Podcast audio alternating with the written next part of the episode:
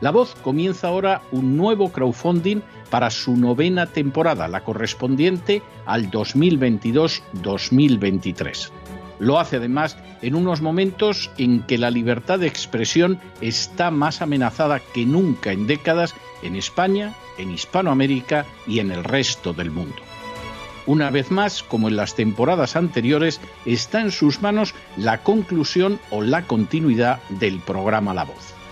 Debido a la crisis económica creciente, al cambio del dólar en relación con el euro y sobre todo a la censura del programa en redes con su correspondiente desmonetarización, en esta novena temporada nos vemos obligados a subir el objetivo hasta la cifra de 130.000 dólares.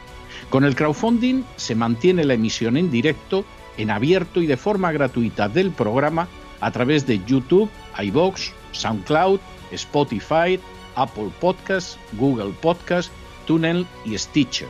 Además, por supuesto, de encesarvidal.tv.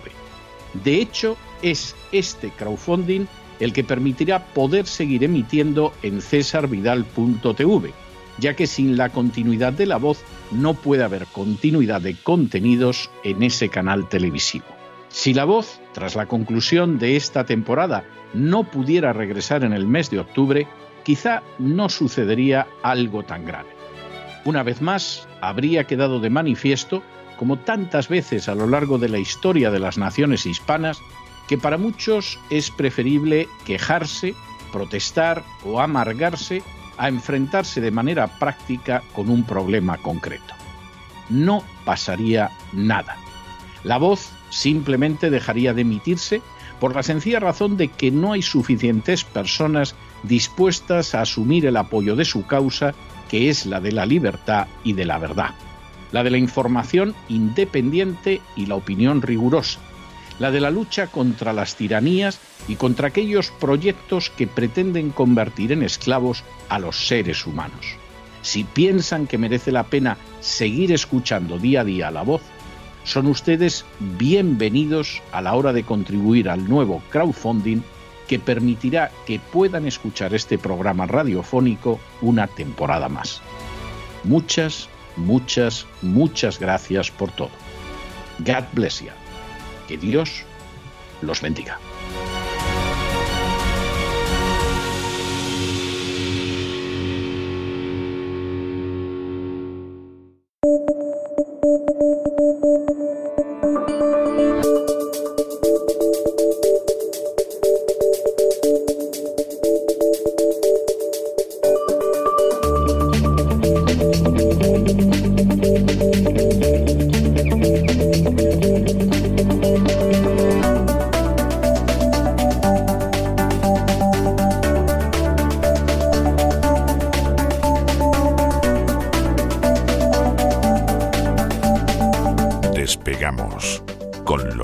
Ramírez. Corremos raudos y veloces hacia nuestro avión, atravesamos el umbral, nos tiramos en plancha sobre los asientos, nos abrochamos los cinturones, despegamos y nos vamos elevando por los aires hasta alcanzar nuestra altura y nuestra velocidad de crucero. A mi lado, don Lorenzo Ramírez con cara de fin de semana, porque ya saben ustedes que los viernes les adelantamos lo que va a ser el gran reseteo. Don Lorenzo, ¿por dónde vamos a ir este fin de semana en el gran reseteo? Muy buenas noches, don César. La verdad es que esta semana ha sido difícil elegir tema, ¿eh? porque ahí con los tipos de Davos liándola, eh, con tanto tema encima de la mesa, ¿no? Pero digo, vamos a esperar un poquito, ¿eh? que todavía hay que, hay que mascar bien lo que ha sucedido en el foro de Davos esta mañana. Y vamos a ir con otro tema que también es de máxima actualidad y que a lo mejor pues tendríamos que haber tratado antes, ¿no? Esa, esa viruela del mono, esa, esa moneypox, como le llaman ya eh, algunos amigos, ¿no? Nicolás Laje y Nicolás Moral le llaman money pot porque en lugar de la viruela del mono parece la viruela, la viruela del dinero que van a hacer muchos, ¿no? Que parece que se quieren forrar eh, pues montándonos otra pandemia. Además, coincide hoy, sabe usted, don César, que Bill Gates está, eh, pues en estos momentos cuando estamos usted y yo hablando, está en el despacho de, de don Pedro Sánchez, del presidente del gobierno español. Eh, no podía ser menos. bueno, pero vamos a ver, si es que Pedro Sánchez ya sabemos que con Soros cada vez que Soros le dice a Borrell, oye, que quiero hablar con Antonio, Borrell lo soluciona y se reúne con él. Guillermito Puertas en cualquier momento y el Papa Francisco en cuanto que lo pida. O sea, que, que, pero si es que es así. Con el libro encima de la mesa, además, que lo han destacado así las agencias de noticias, el libro, el último libro del, Tito Bill, de cómo evitar la próxima pandemia. Yo creo que directamente no, esta gente no se esconde lo más mínimo. Sacó uno sobre el cambio climático, la emergencia climática hace poco y ahora vuelve por sus fueros. No sabemos muy bien en calidad de qué. Supongo que en calidad de donante internacional y en calidad de ser pues el principal financiador de la Organización Mundial de la Salud, que todo el mundo, o hay mucha gente que piensa que es un organismo público que vela por los intereses de todos y es un chiringuito eh, financiado fundamentalmente por la, por la fundación de Bill y Melinda, que aunque estén separados, pues siguen manteniendo ¿no?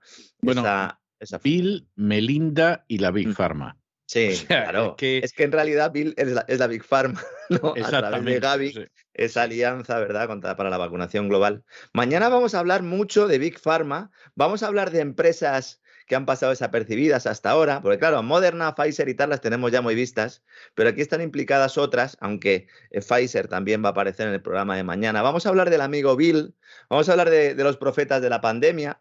Ya hicimos un programa contando un poco que ahora pues íbamos a estar en una época de pandemia permanente y que iban a ir surgiendo diferentes enfermedades. Luego hicimos otro programa contando cómo la Organización Mundial de la Salud quería aprovechar toda esta ola de temor y de, y de terror, más bien pandémico, para configurar ese, ese gobierno mundial, eh, pues promoviendo una iniciativa legislativa que se está votando en, todos los países, eh, por la cual pues renunciamos a nuestra soberanía sanitaria y claro, ahora viene ya la viruela del mono. Y ahí parece que están pinchando en hueso. Sí, claro, es que evidentemente nadie lo va a hacer esto voluntariamente y por eso hay que ir generando terror y sobre todo acusando a terroristas de, ser los causantes de las futuras pandemias. Es decir, ya cambia un poco el argumento, ya no es solo por el cambio climático, se intentó que colara ese mensaje y ahora ya se va un poco por el bioterrorismo, que es básicamente lo que defiende el amigo Bill eh, el cual pues tendremos que mañana mencionar poco expresamente, porque si no, nuestros amigos pues a lo mejor no pueden, no pueden ver el programa porque hay una censura global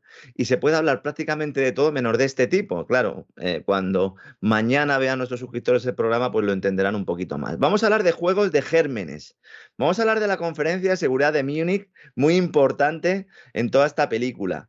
Mm, vamos a hablar realmente, vamos a comentar hasta qué punto pueden estar influyendo las terapias génicas de ARN mensajero haya surgimiento de nuevas enfermedades. Vamos a hablar de ese contagio homosexual, que es ya eh, evidente. De hecho, hoy en España hay una noticia eh, y es que hay una mujer que se ha contagiado y tenía relación con los más de sesenta y pico hombres, ¿no? que son eh, los causantes o por lo menos los que tienen la misma cepa de ese mismo foco en las saunas españolas. Es posible también ¿eh? que se utilice esto para estigmatizar ese movimiento LGTBIQ, ¿no? después de haberlos utilizado como arietes. Vamos a hablar de vacunas, de antivirales. Vamos a hablar de The Economist y otra portada de esas que nos dejan helados, ¿no? Sobre todo cuando empezamos a ver lo pequeñito decimos, eso que hay ahí, realmente eso que hay ahí, ¿es un mono?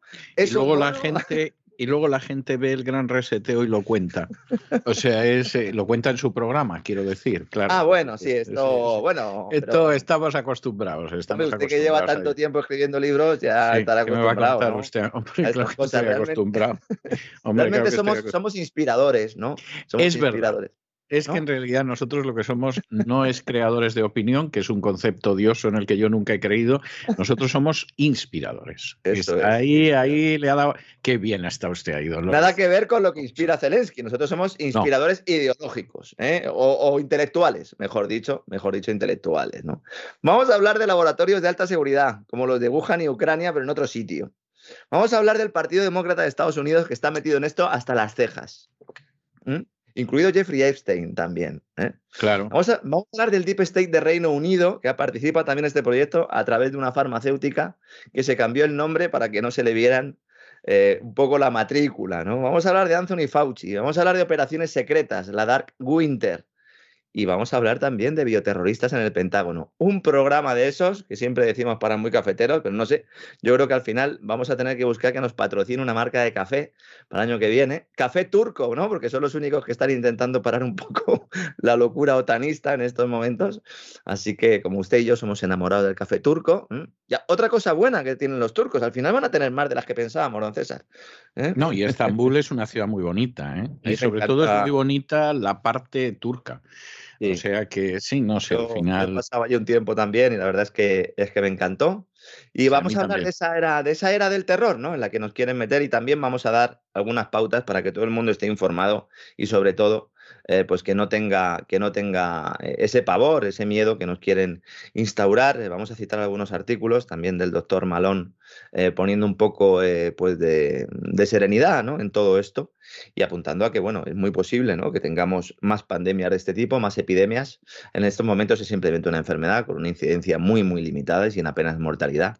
Pero la manera en que los medios están propagando ¿no? esa idea y, estas giras ¿no? que hace el Tito Bill, que coincida precisamente con con, prácticamente con el foro de Davos y un informe que vamos a ver de estos profetas de la pandemia que ya le pusieron fecha clara ¿no? a esta viruela del mono hace meses, bueno, pues vamos a dar imágenes, vamos a dar datos, vamos a, poner encima de la mesa informes y sobre todo pues vamos a hacer un programa que también sea divertido, ¿no? estos que nos gustan también a nosotros.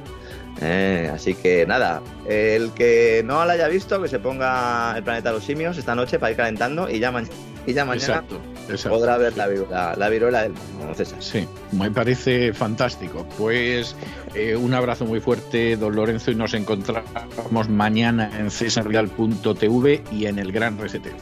Hasta mañana, don César, un abrazo.